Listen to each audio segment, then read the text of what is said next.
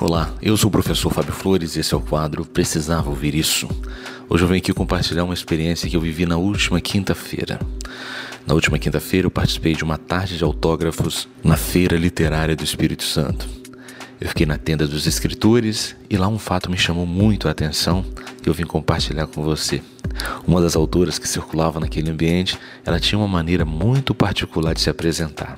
Sempre que alguém se apresentava a ela, ela respondia dizendo o seguinte: Prazer, eu sou uma das dez autoras mais importantes da história do Espírito Santo.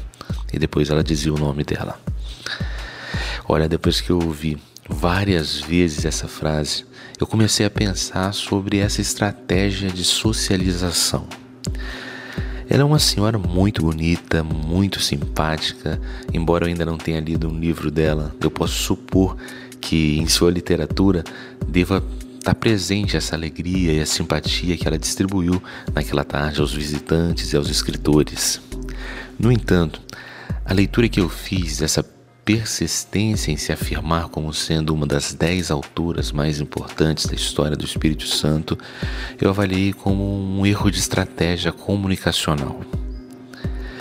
Na medida em que a gente se autoelogia, a gente tira do outro a oportunidade de nos elogiar e de nos reconhecer por nossos méritos e por nossas habilidades.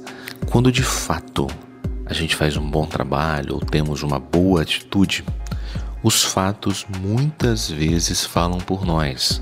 O testemunho das pessoas vira nossa melhor propaganda. Internamente, a gente pode dizer isso para nós mesmos. Não precisa nem dizer que é uma das dez maiores escritoras, pode dizer que é a maior escritora. A gente precisa se elogiar.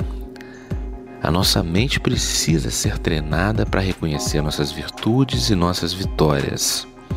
Mas no relacionamento social, é bom deixar que nos entreguem as medalhas.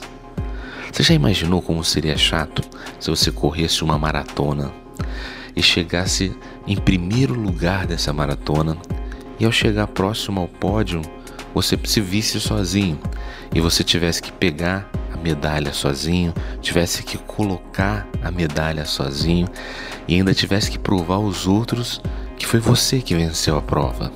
Ia ser chato, né?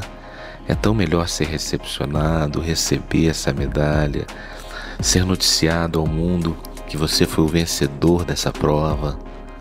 Tudo isso por pessoas que viram que você chegou em primeiro, que você é o herdeiro da medalha.